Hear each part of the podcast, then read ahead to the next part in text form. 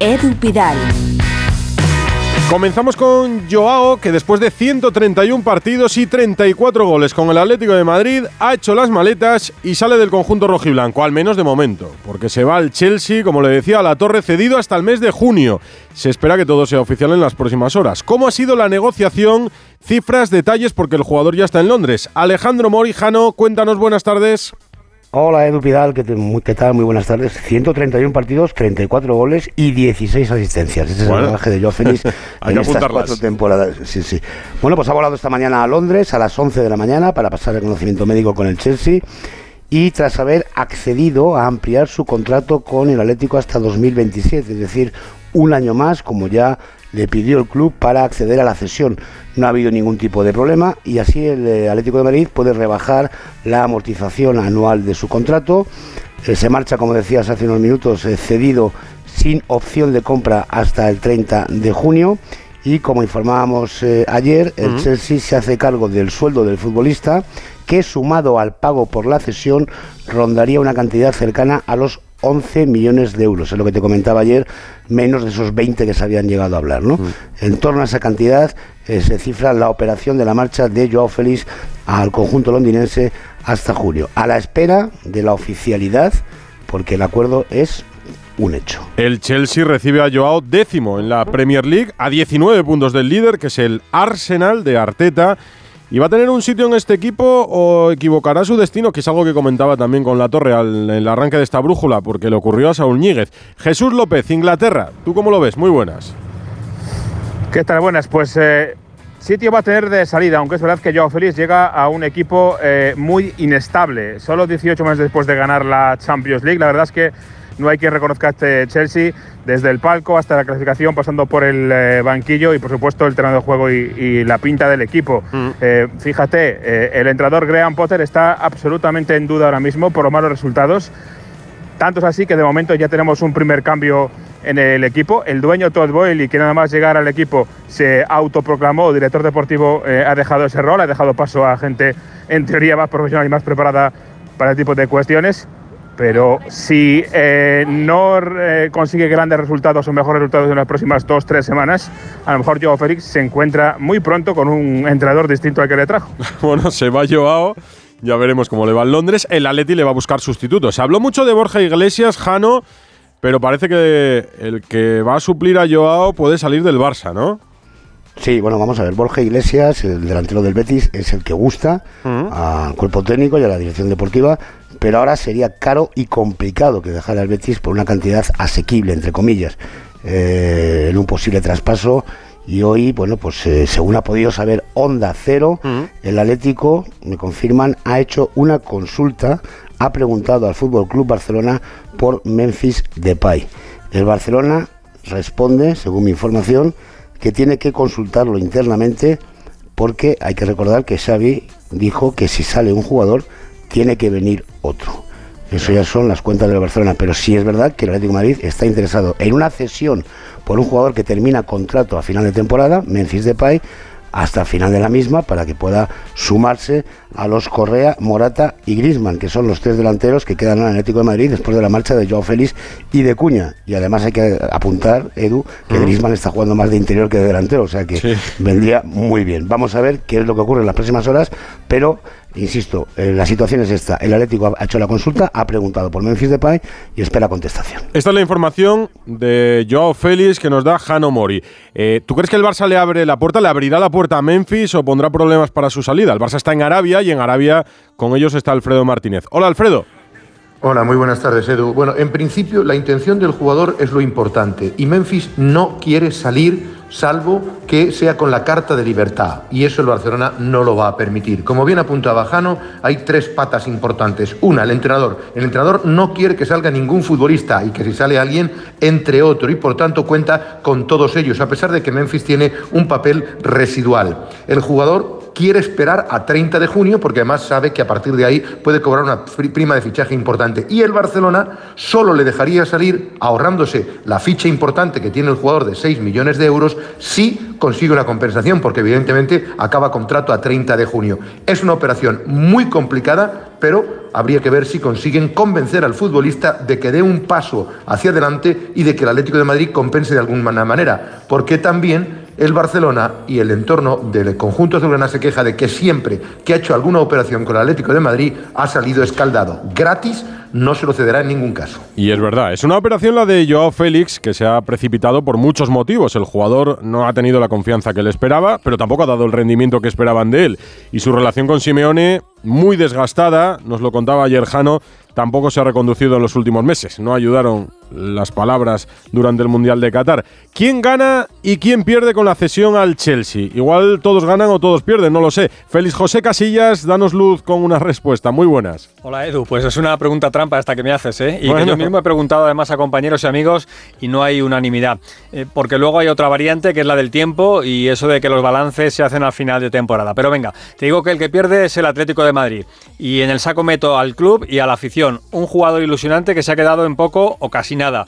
Un proyecto que se ha quedado en proyecto. Un rosario de gestos y un futbolista que ha ido minando la figura del entrenador a base de esos gestos y de preguntas sobre el futbolista portugués. Y eso que a Simeone no le veo perdiendo. ¿eh? En todo caso, un empate porque igual que no ha sabido sacar rendimiento del futbolista, también ha demostrado con oportunidades que Joao no merecía tanto. Y gana el futbolista, lo que tantas veces ha dicho Cerezo y a lo que ahora voy a dar una vuelta. Un futbolista, decía el presidente, juega donde quiere. Y digo, yo no juega donde mm. no quiere.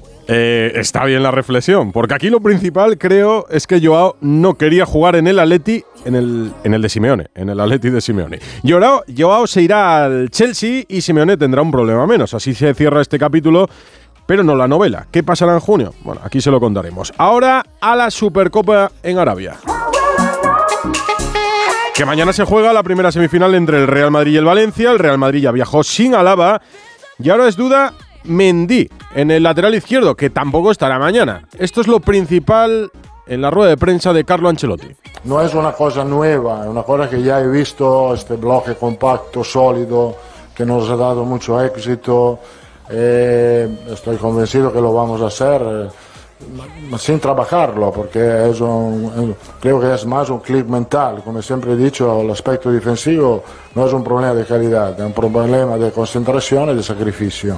Nosotros tenemos que pelear por cada título, por cada competición. No pensamos a ganar todos los títulos, pensamos a ganar lo que eh, ahora lo tenemos, uno lo tenemos muy cerca eh, y haremos todo lo que es posible para intentar de ganarlo. Después eh, iremos adelante. No pensamos de esto no es un objetivo, el objetivo es de ganar la Supercopa de momento. Ha sido casual hecho que nos han jugado los españoles. Yo creo que la matriz de este club es español, es claro, pero también el Real Madrid es un club, un club universal. Claro, universal. Eh, se lo preguntaban a Ancelotti porque el otro día se dio la circunstancia de que por primera vez en la historia del club hubo un 11 sin jugadores nacidos en España, que es verdad que algunos matizaron que había jugadores nacionalizados ya españoles, pero no nacidos en España. El Real Madrid tiene 8 jugadores españoles en la plantilla. Faltó Carvajal, no jugó Nacho, no jugó Marco Asensio por primera vez. Que puede ser importante, que puede ser universal, como dice Ancelotti, desde luego es destacable, porque no había ocurrido nunca en la historia del club. Y junto a Ancelotti en la sala de prensa, el portero titular Thibaut Courtois. No, no creo, creo que físicamente estamos bien, que también eh, los que no han ido al Mundial han hecho trabajo físico como nueva pretemporada. Eh, los que hemos venido poco a poco desde el Mundial, yo creo que también eh, hemos hecho nuestro trabajo físico, que obviamente quizás se notará más, más adelante. Pero bueno, obviamente los que hayan jugado hasta el final quizás vienen un poco más cansados, eso es normal, pero yo creo que todo el mundo está bien.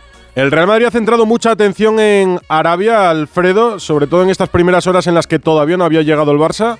Sí, sí, sí, evidentemente. Es un equipo que tiene muchísimo tirón. Cuando saltaban a calentar al campo del Al Nasser, la ciudad deportiva del Al Nasser, del equipo de Cristiano Ronaldo, se escuchaban los gritos. El primero en saltar fue Vinicius. A Tony Cross le animaban y le jaleaban. Mañana va a estar súper arropado en las gradas del eh, Rey Fahd del estadio, porque evidentemente es el equipo que más tirón tiene aquí en Arabia Saudí. El Barcelona tiene también bastante, pero quizás un poco menos que los blancos, que encima con los últimos títulos han conseguido esa superioridad. La buena noticia es que Carvajal ha entrenado con normalidad. Mm. Podría ser uno de esos nacionales que echaba en falta Carlo Ancelotti, pero la sorpresa ha sido cuando hemos visto que Mendy no ha entrenado con esa sobrecarga y que le hace ser seria duda. Yo entiendo que no habiendo entrenado en la víspera va a ser muy complicado que Carlo Ancelotti le ponga en el 11 titular en esa jornada previa que ha vivido hoy el conjunto blanco de cara al partido que va a enfrentarle al Valencia. Así que tendrá que buscar una solución para el lateral izquierdo. Enfrente del Valencia de Gatuso, finalista de la última Copa del Rey, la perdió en penaltis, que aspira a dar la campanada ante los de Ancelotti. Has estado hoy en la rueda de prensa del italiano del Valencia, ¿no, Alfredo?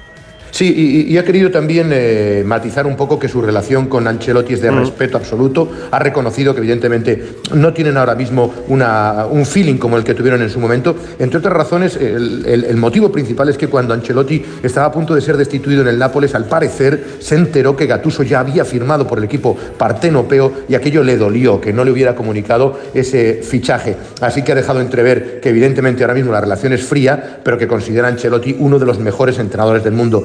Eh, estaba muy serio, muy serio. Eh, eh, el técnico Gatuso ha reconocido que tiene dudas, que las dos últimas derrotas están marcando la difícil situación que vive el Valencia ahora mismo.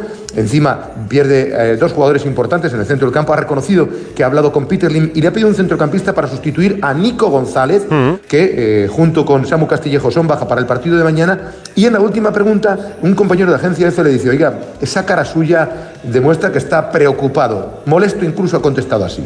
Que sea psicólogo, doctor, es normal. Yo tengo una cara que cuando la cosa no, no va bien, cuando, que me viene da, da, cuando, cuando se pierde un partido, que tengo que estar contento, tengo que venir con la cara sorridente, que siempre un imbécil, un loco. ¿Qué pregunta es? cuando se pierde tengo la cara de mierda que tengo una, una buena cara. Y esto, mano, pero es normal, porque no me gusta perder y no me gusta mirar al equipo que juega partido como hemos jugado contra Cádiz. Es de da juego, ¿eh, Alfredo? Es bueno para sentarse enfrente de él en una sala de prensa. Pues eh, en ese momento estaba yo justo enfrente de él y te digo una cosa, no es el mejor ambiente el del Valencia para afrontar el choque frente al Real Madrid, pero de todas formas ha dicho Gallá, puede ser un punto de inflexión, tenemos mucha ilusión por meternos en la final de la Supercopa, vamos a ver porque incluso se especula que podría haber un cambio de sistema y meter tres centrales, a Comer, a Paulista y a Acabí a la vez, porque la última vez que se enfrentaron en la Supercopa de hace tres años, solo sobreviven tres futbolistas del Valencia y reconocía Gallá, en aquella oportunidad el Madrid nos pasó absolutamente por encima y es cierto. Así que vamos a ver, el partido será arbitrado por el colegiado Hernández Hernández y a las 9, a las 8 hora vuestra, a las 10 aquí, hora local en el King Fad, mayoría blanca y muchas entradas vendidas que de momento son más que en la segunda semifinal de esta Supercopa de España. Una Supercopa de España trasladada a Arabia Saudí por obra y gracia de Rubiales. De Rubiales, de Piqué y con muchas irregularidades que habrá que aclarar en los próximos años por una nueva edición que se va a jugar en Riyadh, que se va a jugar en Arabia y no aquí en España. Rafa Fernández. Hola Edu, sí, vuelve la Supercopa Arabia, la Supercopa de los palos para Jerry Ruby, la Supercopa que viajó a Oriente Medio para que las mujeres tuvieran baños en los estadios, la Supercopa que ha terminado llevando ante la Fiscalía Anticorrupción al Jerry y al Ruby en una causa que por segunda vez se ha visto prorrogada en el secreto de sumario según hemos sabido en Onda Cero. La Supercopa que, si nada cambia, reportará hasta 2029 4 millones de comisiones a la empresa Cosmos de Piqué, más que a cualquier equipo que la juegue que no sea Madrid o Barça, y 40 a la Federación de Rubiales, que decía esto en 2018 15 días después de ser elegido para ocupar el trono en las Rozas. Es muy posible que haya una novedad en la Supercopa, muy posible. Estamos planteándonos la posibilidad de que sea a un partido únicamente y el año que viene volveríamos al formato de dos partidos, que es el que permite a las dos aficiones disfrutar sin tener que viajar. Sí, lo han escuchado bien. Rubi anunciaba una Supercopa doble partido para que los aficionados no tuvieran que viajar. Y sin viajar se quedaron porque a ver quién es el guapo que se va a Arabia a ver el torneo que paraliza el universo del balón. El torneo por el que según el contrato al que ha accedido Onda Cero, la federación cobra 10 palos menos si no lo juegan Madrid y Barça. El torneo en el que los medios nos hemos tenido que buscar la vida porque la agencia de la federación nos pedía un 40% más que el año pasado y eso que el vuelo lo pagan desde Arabia. Ah, y por cierto, Edu, no está de más recordar que Rubi también dijo que se planteaba llevar a territorio saudí la Supercopa femenina en pro de promover como hombre de bien la igualdad entre hombres y mujeres en el Oriente Medio. De momento, la Supercopa femenina este año se ha quedado en Mérida. Ya me extrañaba. Bueno, Rubiales es que dice muchas cosas, Rafa. Tú apúntalas todas y aquí vamos haciendo de notarios de la actualidad para ver cuáles cumple y cuáles no el presidente de la federación. Una Supercopa sin aficionados de los equipos, ni 10.000, ni 5.000, ni 1.000, ni siquiera 100. ¿Cuántos béticos van a estar en Arabia, José Manuel Jiménez? Hola Edu, 38 aficionados del Betis en una semifinal. Yo creo que el dato lo dice todo. 38 son las entradas que ha vendido el club. Serán algunos más eh, los béticos que aparezcan eh, por el eh, King Fat Stadium, pero no muchos más. No ha habido ningún viaje organizado. Los valientes que van a estar lo han hecho todo por su cuenta, con combinaciones de vuelo de hasta cuatro escalas, es decir, viajando dos días completos para llegar a Arabia una pena que una afición como la del Betis, eh, que disputa un título cada muchos años, no pueda estar con el equipo en masa como acostumbra. Fueron 7.000 béticos a Milán hace cuatro años a un partido de fase de grupos, 4.000 a Roma hace unos meses, por poner eh, dos ejemplos. El jueves, en una semifinal ante el Barça, serán 38, Edu. Y en medio del fútbol, una mala noticia en el mundo del motor. Carlos Sainz ha tenido que abandonar definitivamente el Dakar. Es una noticia de hace unos minutos. Pues con el Audi RSQ e-tron nos vamos al Dakar con Pipo López. Hola Edu, más cosas no pueden ocurrir en una jornada del Dakar. Comenzábamos de buena mañana con la mala noticia del abandono de Joan Barreda que sufrió una caída y se fracturaba una vértebra, la L2. Adiós a nuestras opciones de triunfo en la categoría de motos. Poco después, Carlos Sainz, en el kilómetro 6 de la jornada, sufría un vuelco en una duna y su coche se quedaba patas arriba. Lo vuelven a colocar, pero llegan los médicos y le dicen que se lo llevan al hospital en un helicóptero para hacer unos chequeos. En pleno vuelo, Carlos decide que él no se puede ir así de este Dakar y le pide al piloto que le devuelva al coche arreglan el coche, lo ponen en marcha y llega hasta el final de la etapa. El problema es que eh, tenía tantos, tantos daños, tantas averías, que era imposible continuar adelante. Al final se ha tenido que retirar, eso sí, dejando una clarísima demostración de por qué es una leyenda del automovilismo. Mañana una nueva etapa en un lugar emblemático, Empty Quarter, eh, pero con solo 114 kilómetros. Veremos que si nos sigue deparando sorpresas este Dakar, el más duro de los últimos tiempos. Hay muchas formas de emocionar a veces es algo tan grande como una obra de arte. Otras es tan breve como un silencio. Sí, hay muchas maneras de emocionarte, como las que te harán sentir la increíble silueta subcoupe del Audi Q3 Sportback o la increíble deportividad del Audi Q5 Sportback, porque si buscas nuevas emociones, las encuentras. Disfruta sin esperas de las unidades disponibles. Red de concesionarios Audi. Dos cositas. La primera, me ha subido el precio del seguro a pesar de que a mí nunca me han puesto una multa. La segunda, yo me voy a la mutua. Vente a la mutua con cualquiera de tus seguros y te bajamos su precio, sea cual sea. Llama al 91 555 5555. 91 555 5555. Por esta y muchas cosas más, vente a la mutua. Condiciones en mutua.es. Un millón de likes. Reseñas del negocio con 5 estrellas. En Orange reinventamos nuestras tarifas Love Empresa. Ahora incluyen cosas tan importantes para tu negocio como el crecimiento. Por eso te ayudamos a aumentar la visibilidad de tu empresa en Internet. Llama ya al 1414. Las cosas cambian. Y con Orange Empresas, tu negocio también. Orange. La brújula de Radio Estadio.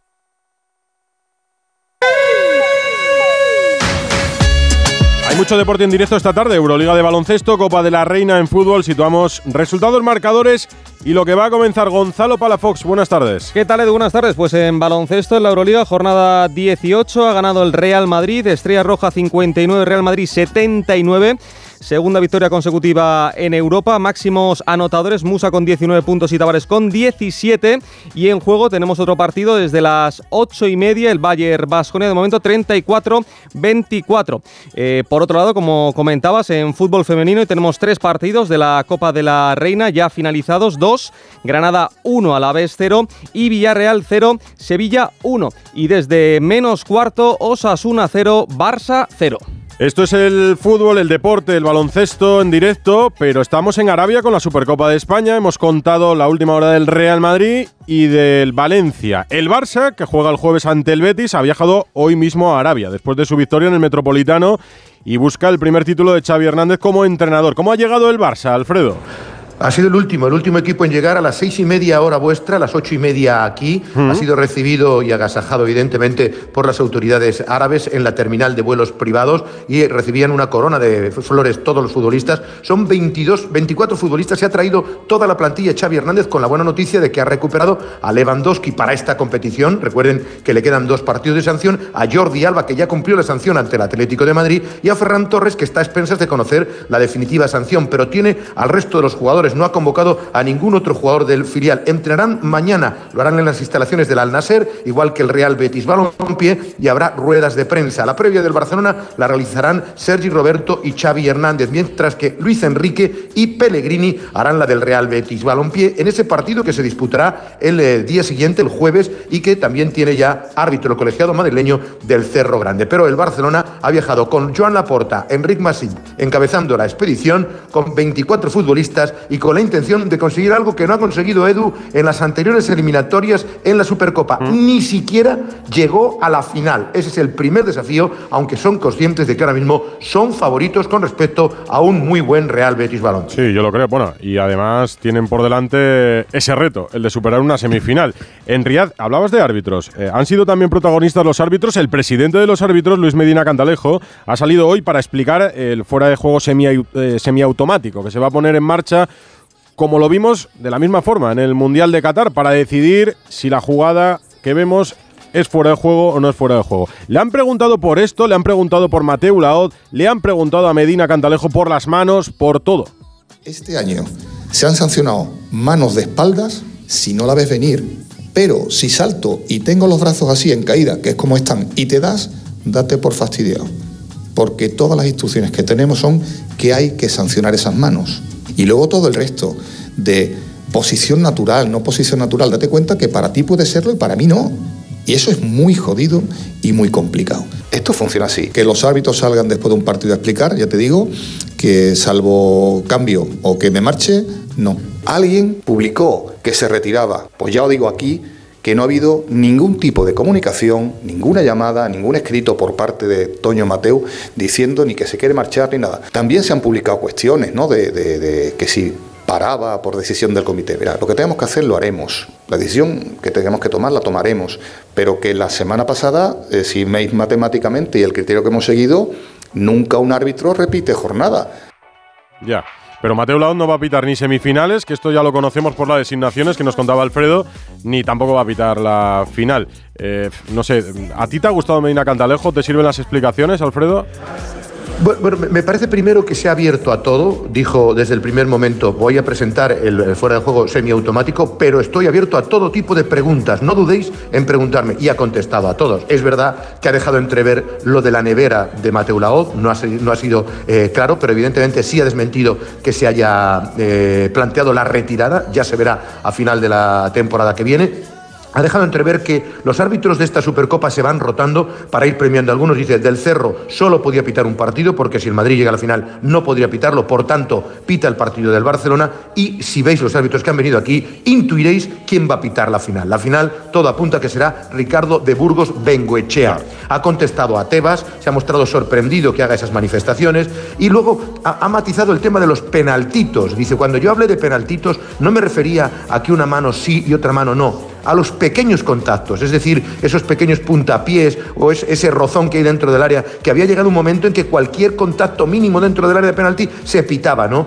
Pero en líneas generales las explicaciones sobre el, papel y en la pizarra sí convencen, pero luego hay que plasmarlo y evidentemente convencer a los equipos, porque hoy mismo nos comentaban que en eh, Cartagena están que arden por el eh, Granada-Cartagena y una jugada que en la descripción arbitral es penalti clarísimo. En fin, nunca llueve a gusto de todos, pero eh, cuanto menos que haya salido a explicarlo, aunque diga que no van a hablar los árbitros porque siempre se les sometería a un tercer grado y además en los países donde se hizo, como en Holanda, apenas duran un par de semanas esas prácticas que en su caso no se va a producir y no van a hablar los árbitros al acabar los partidos. Bueno, ¿has notado algún cambio en Arabia de la última visita? Bueno, pues eh, sí, un poquito más. Va, abriéndose poco a poco. Es más, desde hace cuatro años las mujeres ya pueden conducir. Eh, se van ganando pequeños pasos. Ahora dicen que las mujeres tienen casi casi tanto poder como los hombres. Bueno, poco a poco. Es que estaba muy atrasado y creo que eh, el contacto con Qatar, que está mucho más avanzado, la presencia de eh, occidentales que va entrando cada vez más en el turismo, creo que poquito a poco van conquistando cosas que para nosotros nos parecen poco, pero creo que para ellos es casi casi un mundo. Así que a ver si van avanzando más aceleradamente. Tiene que hacer kilómetros. Mañana Radio Estadio con Edu García, con los comentarios de Enrique Ortego, Látigo Serrano, Cayetano Ross, Andújar Oliver, aquí en Onda Cero. Gracias y un abrazo. Hasta mañana, Alfredo. Hasta mañana, Edu. En, realidad contamos más en Radio Estadio Noche con Aitor Gómez desde las once y media. Pero me voy a Sevilla, que ha presentado hoy, el Sevilla digo, a uno de los refuerzos de Monchi en este mercado, Carlos Hidalgo. Buenas tardes, es el primer fichaje del mercado de invierno del Sevilla y no será el único. Loic Badé, central francés de 22 años, ya debutó el domingo pasado, jugó 22 minutos ante el Getafe, aunque el propio Sampaoli admitió que fue arriesgado porque ni siquiera conocía aún a los compañeros. El defensa Galo cumplió y rompía así una racha de casi cinco meses sin jugar, los que estuvo en el Nottingham Forest sin participar ni un solo minuto. Badé se mostró feliz por volver a sentirse futbolista. Volver a jugar y volver a estar en el campo es algo magnífico. Si no jugaba es simplemente porque el entrenador prefería que jugaran otros jugadores. Loic Badé asegura estar en perfecto estado físico y preparado para ayudar al Sevilla a salir del pozo. De momento fue talismán, debutó y el Sevilla logró su primera victoria liguera en casa. Y al margen del fútbol, dos apuntes. En la presentación de la Vuelta Ciclista España, edición 2023, que se está celebrando en Barcelona, está José Agustín Gómez. Hola José, muy buenas.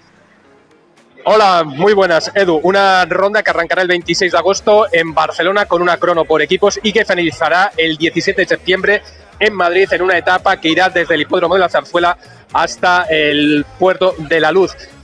Por delante, los eh, ciclistas que aquí se han dado cita catalogan como una eh, ronda espectacular, pero muy dura, con finales en la Cruz de Linares, en el Angliru, en el Turmalet o en la Laguna Negra. Son muchas etapas de montaña. La penúltima tiene un recorrido con 10 subidas a puertos de tercera categoría. En algunos eh, casos eh, se repetiría la subida en alguno de ellos y con final en Guadarrama. Es una ronda muy espectacular, muy atractiva y que los corredores ya han avanzado que va a ser muy dura para ellos y que tienen que llegar muy preparados si quieren competirla porque no va a ser nada fácil. Vamos a ver si en los eh, próximos días ah, tenemos alguna novedad más porque, mm. repito, todos los ciclistas valoran de la misma manera la próxima edición de la ronda eh, española. Estamos en un momento con Mar Sule. Buenas noches, Mar. Buenas noches. ¿Qué te ha parecido la presentación de la ronda? Porque todos coincidís en algo, es espectacular, pero durísima.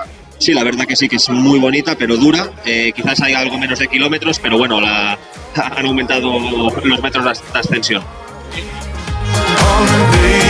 Te dejo recogiendo sonidos, gracias José, para Radio Estadio Noche y nos cuentas más de la presentación con Mar Soler y en tenis toda la atención en Australia con la previa ya en marcha y con victorias de españoles. Rafa Plaza.